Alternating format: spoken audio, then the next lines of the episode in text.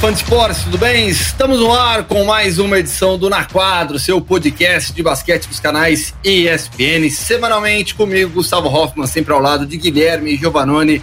Tudo bem, Gui? Tudo bem, Gu, tudo ótimo. Espero que o nosso amigo fã de esporte esteja bem também em sua casa, nos ouvindo, nos assistindo, é, porque tá cada vez mais quente a temporada da NBA. Reta final já da NBA aqui, estamos muito próximos da grande decisão e você pode ouvir o Na Quadra de variadas formas. Você pode ouvir diretamente no site da ESPN, espn.com.br barra NBA, pode ouvir diretamente no Spotify, em breve teremos mais novidades também, e pode também nos ouvir e ver pelo YouTube, no canal da ESPN Brasil no YouTube, várias formas para você acompanhar o podcast. Nesta semana, Gui, vamos abrir o programa com uma pergunta polêmica.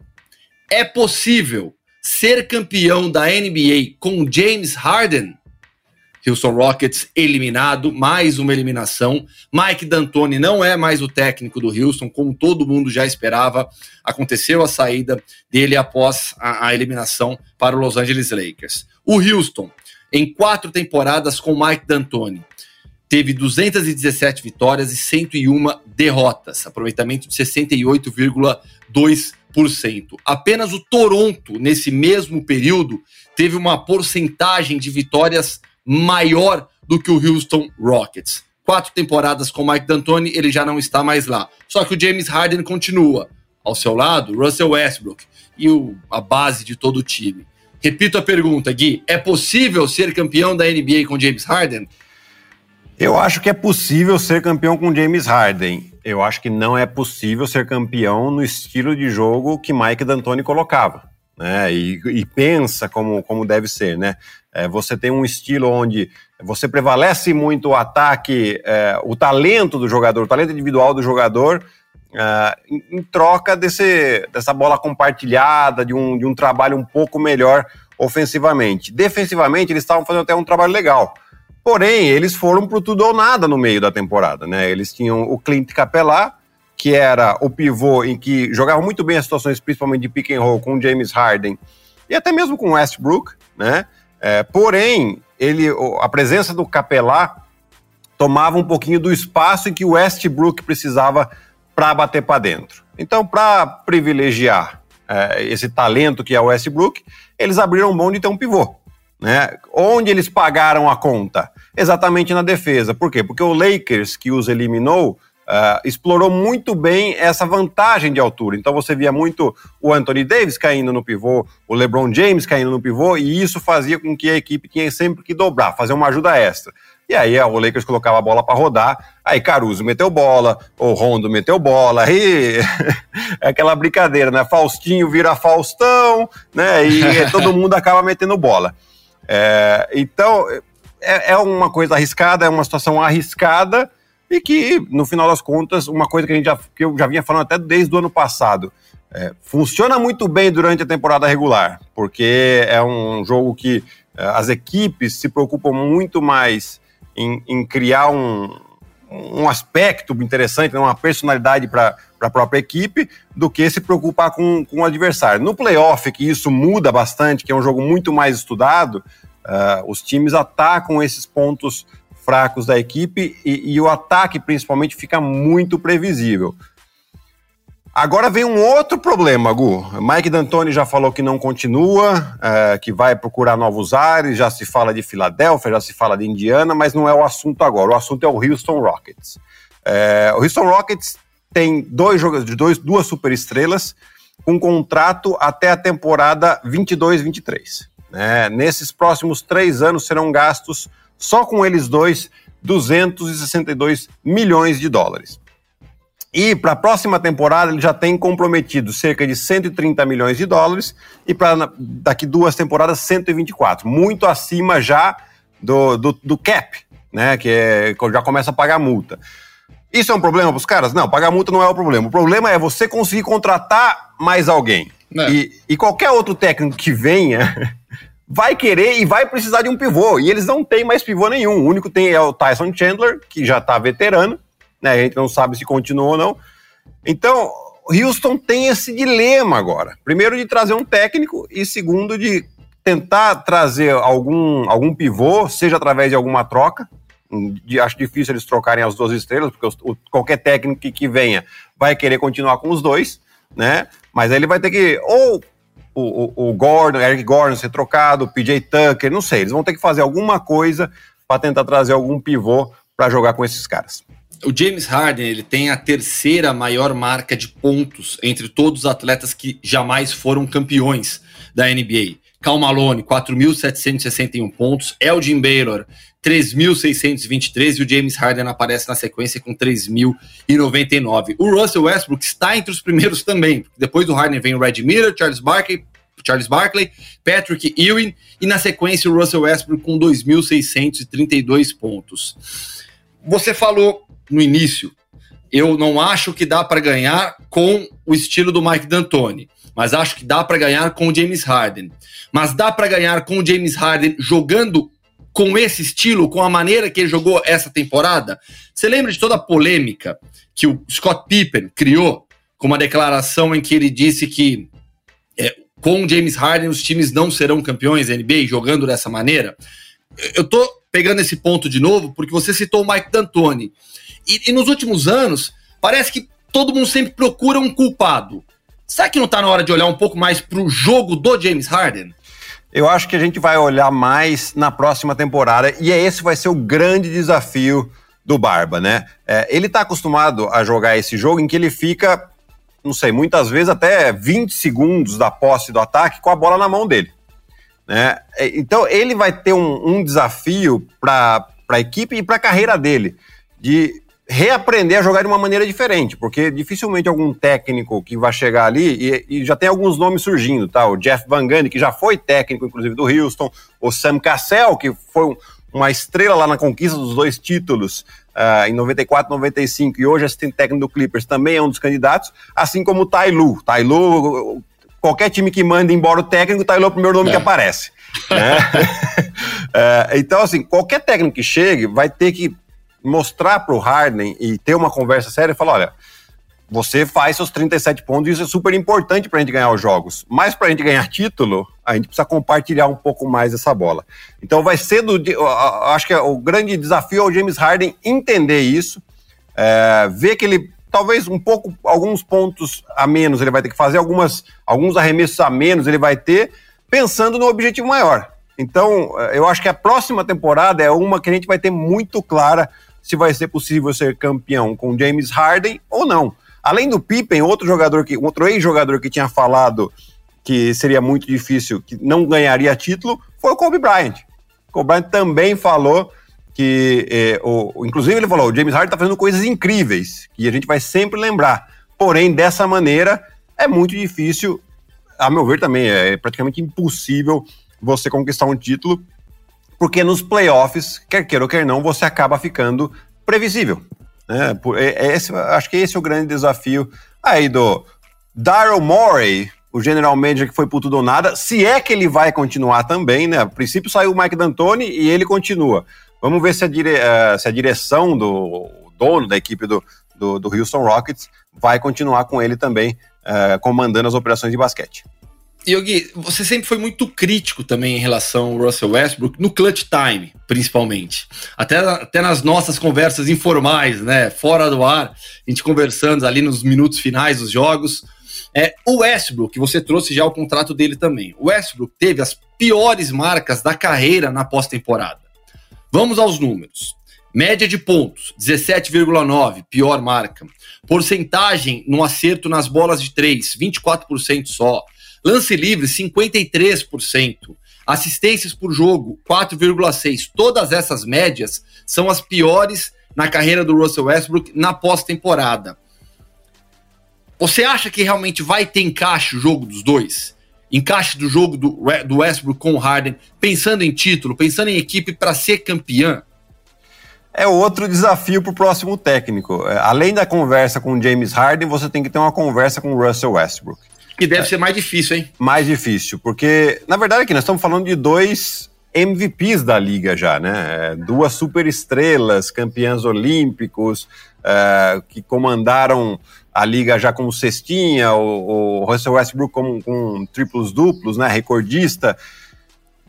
Como você faz para mostrar para esse cara que fala, olha, o Russell Westbrook, a gente precisa melhorar a sua seleção de arremessos, principalmente no, no clutch time, né? Ali para mim a solução é a seguinte: você, o Westbrook, você tendo uma boa defesa e você pode ter sim é, com, com os dois em quadra, você tem um cara que com campo aberto é um dos mais difíceis separado.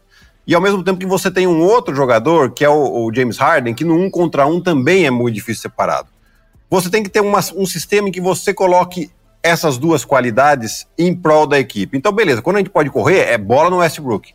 Quando a gente está numa situação em que no 5 contra 5 a gente não consegue criar alguma coisa, não consegue tirar vantagem da defesa, é onde você usa mais o James Harden. E no final de jogo, é exatamente isso. Então, qual que é a solução aqui? É você envolver mais ainda os jogadores que, que estarão na equipe complementando, complementando esses dois, é, em, durante toda a temporada, ou seja, a bola rodar muito mais, mover de um lado para o outro, para que todo mundo entre em ritmo. E nos momentos cruciais e em, em quadra aberta, em quadra aberta você, a bola vai para o Westbrook e ele vai ter boas decisões, que ele já mostrou isso. Mas nos no, no momentos cruciais, se não tiver funcionando essa, essa bola rodando, aí você tem o James Harden que esse sim tem capacidade de um contra um é, e capacidade de decisão melhor, né? Agora a pergunta é: os dois vão aceitar esse tipo de situação? Né? Eu acho que é, é, é um, é um momento importante da carreira deles para eles pensarem realmente em conquista de título. Às vezes o cara fala: não, eu. Se eu, se eu não conquistar um título, tudo bem, mas eu quero continuar sendo batendo recorde em, pontos, uh, ser MVP de novo. Ah, tem jogadores que fazem essa escolha, né? Mas eu gosto sempre de pensar que o basquete é um jogo coletivo e que você luta sempre pelo título. Acho que o maior prêmio que você possa ter é conquistar um título. Pensamos de maneira igual. Vamos agora para quem ainda está nos playoffs. Por enquanto, jogo 7 entre Denver Nuggets e Los Angeles Clippers na terça-feira à noite, partida espetacular. O que o Denver vem fazendo é, nos playoffs dessa temporada é algo incrível. Pode se tornar o primeiro time na história da liga a reverter duas séries na sequência, perdendo por 3 a 1 É realmente incrível o que o Denver está fazendo. Ao mesmo tempo, o Los Angeles Clippers vem decepcionando porque era o favorito da série. Teve a chance para fechar a série e não conseguiu. Aliás, é uma marca bastante negativa da franquia dos Clippers. E aí não é só do time, né? Na história, o Los Angeles Clippers está 0-7 em jogos que podia fechar a série para chegar nas finais da NBA. É inacreditável. Isso se chama. É, o time atual não é o responsável, mas isso se chama uma cultura perdedora.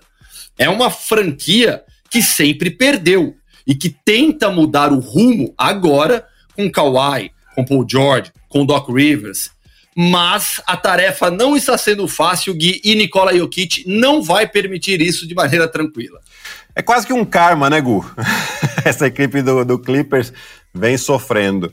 Mas uh, vamos, vamos para a leitura mais técnica e tática da situação, né? A equipe do, do, do Clippers, ele vem, principalmente nos dois primeiros jogos para fechar, foram muito parecidos, né? Eles começaram defendendo muito bem e, e abriram uma vantagem no ataque, movendo a bola, né? Uh, e aí, o que foi uma das grandes armas durante toda a temporada tem sido o ponto fraco, que é o banco, né? Uh, o Montrezl Harrell e o Lou Williams, não, não, e eu não falo nem do ataque deles, tá? Porque o ataque, eles, os caras têm capacidade para fazer ponto e beleza. Mas, Mas o problema mesmo é que assim também, também diminuíram a participação. Diminuiu bastante, diminuiu bastante. Ó, na temporada, na temporada regular, os dois juntos tiveram média de 36,8 pontos por jogo e aproveitamento no field goal de 49,3. Na série contra Dallas, isso caiu para 25 pontos e 54, o aproveitamento até subiu 54,1, mas baixou a pontuação, 25 pontos. E agora nas semifinais contra Denver, a média de pontos dos dois somados 20,8 pontos e o aproveitamento de 42,2%. Então, é, é, isso eu acho que tem um pouco, explica-se um pouco pelo fato de que durante a temporada regular, é, a equipe do Clippers fez o load management, né? Então você teve muitos jogos em que o Paul George não jogou, vários jogos que o Kawhi não jogou e esses dois acabavam assumindo mais um protagonismo, tinham mais volume de jogo e por isso tinha uma média. Agora o time está completo e é normal que baixe um pouquinho o volume deles, né? Mas o problema eu não vejo aí, o problema ah, para mim é quando eles estão em quadra, a defesa deles cai muito. Né, e eles acabam sofrendo, o Montrezl está sofrendo com o Jokic, e o Low Williams, ele é bastante soft, vamos dizer assim, na defesa. Né? Eles não põem a mesma pressão que, por exemplo, o Patrick Beverly, no cara com a bola, ele não tem a mesma. E é maluco, né? É, não tem a mesma reatividade, o mesmo trabalho de pés que faz o Patrick Beverly, ou até mesmo o Red Jackson, que não tá tendo muito espaço, né? Uh, agora, o problema é que quando eles não estão na quadra, o ataque fica muito previsível, né? Com a, bo a bola vai no Kawhi, a bola vai no Paul George. E você tem que colocar o Jamichael Green, você põe o Zubat, é, que acaba sofrendo um pouquinho, apesar de o Jokic não ser um grandíssimo defensor, mas ele é um cara grande e atrapalha bastante o Zubat. E, e, e, os outros jogadores, enfim, não têm o mesmo talento que Lou Williams e Montrezl. Então, e aí a, a, hora que começa a equipe do Denver a recuperar o jogo, parece que é, parece não, é uma situação psicológica. Você fala, puxa vida, vou perder de novo uma situação é, que, que eu posso classificar, posso ir para as finais de conferência pela primeira vez. Então tem toda essa, essa situação. E, e ao contrário, a equipe do Denver tem se fortalecido com isso né? Duas situações, dois jogos, um perdendo por 16, outro perdendo por 19, recuperam, é, entram, acabam ficando muito quentes. Jamal Murray muito bem. Michael Porter Jr., depois de uma declaração de, de situação, está é, perdendo por 3 a 1 né? Ele declara que, na, pra, numa entrevista, né, que a equipe está de, muito dependente de Jamal Murray e Jokic no ataque e poderiam dividir um pouco mais essa responsabilidade, deveriam passar mais a bola, deveriam envolver mais os outros jogadores. E a ideia é muito legal, é interessante, só que isso é uma coisa que você fala pro seu técnico, né? Você não expõe todo mundo dessa maneira. Lógico, né? E no jogo seguinte ele joga mal. Assim, joga mal o jogo todo, só que no minuto final, nos últimos 70 segundos, ele mete uma bola de três importantíssima, dá um toco espetacular no Zubat e ainda mete quatro lances livres e foi decisivo para a vitória e manter Denver vivo. Então, assim, a equipe está se fortalecendo, teve a, a, a confiança muito uh, renovada depois da série contra o Utah Jazz, que estava perdendo por 3 a 1 e agora aí a pressão tá toda em cima dos Los Angeles Clippers. É, Eles estão então, jogando sem é. responsabilidade. É, você falou, né, Gui, essa questão que a gente citou do, do, da marca negativa dos Clippers, né? Tendo a chance de chegar na final da NBA, nas finais de conferência, né? Desculpa. Falei, falei, acho que eu falei final da NBA até no início. Final, final de conferência, né? É, é, nesse momento que essas marcas, que os tabus, porque o jornalista, né, na, quando você tem uma marca como essa, o que, que a imprensa faz? E, e, aí não é uma crítica, é algo normal. É, fala muito sobre isso, acaba batendo muito nessa tecla. Então a gente está aqui, a gente falou: olha, os Clippers, quando tem chance de chegarem numa final de conferência, estão 0-7. E aí é aqui que estão falando, lá nos Estados Unidos, em todas as emissoras, nas rádios de tanto falar, no momento da decisão, quando você toma uma virada ali no finalzinho do jogo, é nessa hora que essa, que essa pressão, que essas estatísticas entram na cabeça do jogador? Se o jogador não está focado, é. E vai entrar mesmo. Agora, sim, o que, que o jogador tem que fazer nessa situação? É, Clippers, por exemplo, o que, que os jogadores têm que fazer? Cara, você vai entrar no seu quarto, você não vai ligar a TV, você vai ligar o videogame, você vai jogar o videogame o tempo todo. Você não vai ficar entrando em rede social, porque, claro, só vai estar se falando disso. É o assunto do momento. Para a imprensa, é, é, é, isso aí é ouro. Né? É o que vende, é o que o pessoal quer ver, as notícias interessantes, os tabus, as, a, a, as estatísticas. Mas para o jogador, ele tem que pensar que tabu, estatística não entra em quadra. Quem entra é você e você que tem que meter a bola. O né? problema então, se é se entrar na sua cabeça. Né? Exatamente. Né? Se você entrar nisso, isso na sua cabeça, aí você não vai meter a bola, aí sim vai pesar bastante. Se você consegue bloquear, e que não é fácil bloquear isso, não é porque tá todo mundo falando, mas você tem que criar algum mecanismo, porque você não vai passar por isso uma vez na sua carreira, você vai passar inúmeras vezes. Então você tem que se proteger no sentido de você se fortalecer mentalmente e, e, e pensar que, beleza, o que passou, passou, não tem como mudar. Você tem que pensar no próximo jogo e acabou. Então, é, é, é um jogo para decidir a temporada, beleza, é nisso que você vai pensar. O que, que nós temos que fazer para derrotar o meu adversário? Tá aqui o plano de jogo, vamos nos concentrar nisso, porque senão, se a gente deixar tudo aquilo que aconteceu vier à tona, a chance de você perder aumenta muito. Quem me parece que sempre entra em quadra com a cabeça tranquila, focado só no jogo, é o Jokic. Ah. Falo mais até pela tranquilidade que ele joga basquete, né? A facilidade. E aí, nesse jogo 6, separei alguns números aqui, é, do Jokic contra todos os seus marcadores. Ele teve a oportunidade de arremessar contra cinco jogadores dos Clippers. Zubat, ele meteu 18 pontos em cima do Zubat, 7 de 13. Contra o Montrezl Harrell, fez 8 pontos, 3 de 4. E aí, em situações de jogo, ele foi marcado também pelo Marcus Morris, pelo Kawhi e pelo Paul George. Pelo Marcus Morris, acertou o único arremesso para cima dele, uma bola de 3. Contra o Kawhi, meteu uma bola de 3, uma bola de 3 pontos também. E contra o Paul George, uma bola em uma marcação. Enfim, aproveitamento excelente do Jokic contra todos os seus marcadores no jogo 6. Que o Jokic é o para mim é o maior talento do Denver Nuggets, que é o ponto chave desse time, que é o cérebro desse time, já está evidente para todo mundo. Olhando pelo lado dos Clippers, como parar, como diminuir o impacto do jogo do Jokic na partida 7? Bom, primeiro que eu não sei se todos tiveram a oportunidade de ver a foto do Jokic chegando pro jogo. O estilo é. dele, uma camiseta, bermuda e chinelo. Tranquilo, parece que ele tava indo pescar. Jogar mirim. Pescar. né? E é exatamente isso que ele transparece pra gente. Aqui tem uma mosca aqui. É, percebi. Para quem está acompanhando no YouTube, viu a mosca passando. e, na verdade, assim, ele, o, o grande trunfo que tem os jogadores uh, que vieram da ex-Yugoslávia, a gente está podendo acompanhar isso, né? o Doncic, o Dragic, o Jokic, são os que estão mais em destaque agora, é que eles têm uma leitura de jogo mais rápida e, e mais inteligente do que os adversários, né? Então a gente vê que eles não levam a vantagem no físico, mas aqui na leitura eles vão entendendo rapidamente como o, seu, o, marcador deles os estão defendendo. Né? E isso aí ele tira muita vantagem. Né? Agora, como você faz para defender ele? Primeiro, você aumentar, você aumentar um pouco a pressão na bola, fazer ele se esforçar mais. Você tem que fazer o cara trabalhar fisicamente. Uh, eventualmente, algumas dobras, mas as dobras elas têm que ser inteligentes também, porque se você fizer uma dobra, uma dobra no cara com ele por exemplo, que ele não bateu a bola ainda, ele vai achar o companheiro que está livre. Né? Ele vai dar um jeito. Você tem que fazer uma, uma situação em que ele está com a cabeça baixa já, colocou a bola no chão e, e é mais difícil de você enxergar, aí você pode colocá-lo em dificuldade. E tem aquela famosa e antiga defesa religiosa, em que você erra, você reza para o cara errar. né? Mas é, eu acho que as outras situações são mais fidedignas, porque você rezar para um cara desse errar, momento decisivo, ele já mostrou que dificilmente acontece. Vamos lá agora para o leste, porque nesta terça-feira tem também já o início das finais da Conferência Leste, enquanto os Lakers aguardam o vencedor de Denver e Clippers.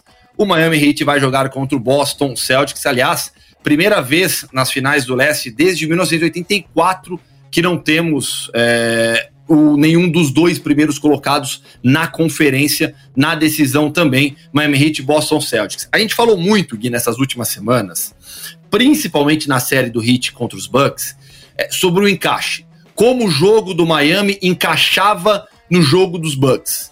Por isso a série foi tão fácil para a equipe da Flórida. Nessa decisão, Boston e Miami, esse encaixe, você vê é, vantagem para um dos dois lados nessa ideia, nessa forma de analisar o jogo? Não vejo, Gu. Eu acho que as equipes são muito parecidas, inclusive. Né? Você vê que são uh, equipes que jogam com um 5 um mais atlético, né? O, pelo lado do Boston, Daniel Tais, e pelo lado do, do Miami, o Ben Adebayo. Lógico, para mim, o Ben Adebayo ele é ainda mais atlético, né? Consegue fazer mais coisas que o Tais. Mas o Tais tem mostrado, tem se mostrado um jogador muito útil né? E aquele que a gente chama o, o, o carregador de piano é, muito interessante para o Boston, né? Conclui muito bem as jogadas de pick and roll, ajuda muito bem na defesa. Então as equipes são muito parecidas e sem dúvida alguma eles vão usar muitas variações defensivas para tentar neutralizar. Que é uma Aí, estatística legal? Vamos lá. Olha só, essa eu acho que você vai gostar. O Miami, na temporada, é, teve média de marcação por zona em 9,6 posses do adversário na temporada. contra o Boston, essa média subiu para 20,3. É, o é, é, é, é a análise do técnico no adversário. Né? Então já tem aí uma, uma diferença. Então vamos puxar os jogos da temporada regular. Né? Nos dois primeiros jogos, o Boston venceu o Miami. Né? Porém, esses dois jogos ainda você não tinha nem o Igodala, nem o Jay Crowder. Não tinha acontecido a troca ainda. E no terceiro jogo, o Miami venceu o Boston, também com um porém, já com esses dois jogadores, porém, porém sem o Jimmy Butler. Né? Eu até hoje de manhã estava assistindo para aproveitar já fazer meus estudos aqui para ver a, o que cada equipe fez contra, contra a outra, né? E, e eu vi sim muita defesa por zona do Miami. É, uma coisa muito boa que, que a defesa do Boston fez, por exemplo, contra Toronto, foi exatamente tirar os arremessos de três pontos sem contestação. Né? Você via que sempre o Toronto arremessava contestado. Né? Eu até acho que foi um pouquinho, de novo, Mosquito. A gente viu ele agora de novo. Até, até acho que foi um pouquinho um erro de estratégia do Toronto, insistindo em situações de um contra um, com, mais com o Siakam mesmo, isso facilitou um pouco para a defesa do Boston. A equipe do Miami já consegue trabalhar melhor essa situação. Né? Você vê eles criando a, situações de pick and roll. Ah, agora eu peguei. situações de pick and roll e aproveitando a vantagem rápida, a bola, uh, quando, quando o Dragic ou o Jimmy Butler joga o pick and roll, a bola sai rápido da mão deles, porque a ajuda chegou e aí essa bola roda muito mais rápido. Né? Então vamos ver quais, quais são as estratégias que o Brad Stevens vai usar em defesa mista, né, em defesa por zona também, que ele também usou algumas coisas. Então, por isso que eu acho que é uma série muito parelha. O Boston pode ter a volta aí do Gordon Hayward, que já está na bolha, né? E isso vai ser uma adição muito interessante. Então, até nesse jogo que eles fizeram, que já foi na bolha, na, na, que, que, que, Miami ganhou, o, o, Gordon Hayward estava jogando ainda e por momentos eles jogaram com cinco baixos, né? Com o Jalen Brown, o Kemba, o Marcus Smart, o Tatum e o Gordon Hayward. Né? Então foi até inclusive eles estavam perdendo o jogo nesse momento e eles recuperaram, fizeram uma corrida de 11 a 0. Né? Então vai ser bem interessante essa série. É, difícil imaginar uma série menos de seis jogos aqui. E o que mais a gente está vendo, né? É, você acabou de falar. Times que com a classificação mais baixa estão chegando nas finais mesmo porque também nós não temos mando de quadra, né? Então é, é. difícil fazer qualquer previsão em, apoiado nessa informação. Ou seja, o cara que joga em, em casa se sente mais confiante ou não. Então uh, vai ser bem interessante essa série. Para mim, série vai para o sétimo jogo. Eu acho, também acho. De, pelo equilíbrio dos dois times, pelo que eles já fizeram, pela forma das duas equipes, as duas equipes muito embaladas também, com suas estrelas jogando demais. O que o Tatum, o que o Jalen Brown, o que o, o, o, o Jim Butler vem jogando. Absurdo para mim. É o Dragic. Para mim, essa série vai para vai o sétimo jogo. Tomara. A gente Tomara. gosta desse jeito. E eu acho que vai, ter, vai, ser, vai, ser, um duelo, vai ser um duelo bem interessante. Brad Stevens, Eric Spoelstra. Também. É. Né, quem, o, o que eles vão fazer de, é, de estratégia para tentar neutralizar o adversário. Gu, antes de fechar. WNBA. WNBA rapidinho aqui, porque também começam os playoffs nessa terça-feira, né? Já foram definidas as equipes aqui. Então vamos lá. Em primeiro ficou Las Vegas Aces e em segundo o Seattle Storms. Esse, esses, essas duas equipes já estão classificadas diretamente para a semifinal. Tá? Em terceiro. Formato um pouco diferente. Isso. Em terceiro, Los Angeles Sparks. E em quarto, Minnesota Lynx, da nossa querida Damires Dantas. Então, essas duas equipes estão classificadas para as quartas de final, tá? E vamos lá. Em quinto, Phoenix Mercury. Em sexto, Chicago Sky. Em sétimo, Connecticut Sun. Em oitavo, Washington Mystics. Isso aí é, são as oitavas de final. Oitavas e quartas de final, jogo único. Tá? Então quem ganhou passa. Então os primeiros desafios, os primeiros confrontos são o, Phoenix Mercury contra o Washington Mystics e o Chicago Sky contra o Connecticut, Connecticut Sun. Já começa nessa terça-feira essa primeira fase. Na quinta-feira já tem a segunda fase, que os vencedores vão enfrentar o Los Angeles Sparks e o Minnesota Lynx. E depois disso, a partir das semifinais, séries melhores de cinco, uh, semifinal e final. As, uh, os playoffs começam, como eu falei, na terça-feira, dia 15 de setembro, e o último jogo da final previsto para o dia 11 de outubro. E tudo isso você, fã de esportes, vai acompanhar nos canais ESPN, tanto os playoffs da NBA como os playoffs da WNBA. Agora fechou. Agora sim. Nos, nos, despedimos, eu, você e a Mosca, que quis participar mosca. do, do mas, nosso podcast. Mas é finada a Mosca? Não, ainda não. Ela deve estar por aí. Ela só tomou um susto. Fechou, Gui. Valeu, meu. Até semana que um vem. Um abraço, Gui. Tchau, tchau. E esse foi mais um Na Quadra, fã de esporte. Sempre comigo, Gustavo Hoffman, ao lado de Guilherme Giovannoni, sob coordenação de Gabriel Veronese e edição de Marcel Damasio. Valeu, um grande abraço e até semana que vem.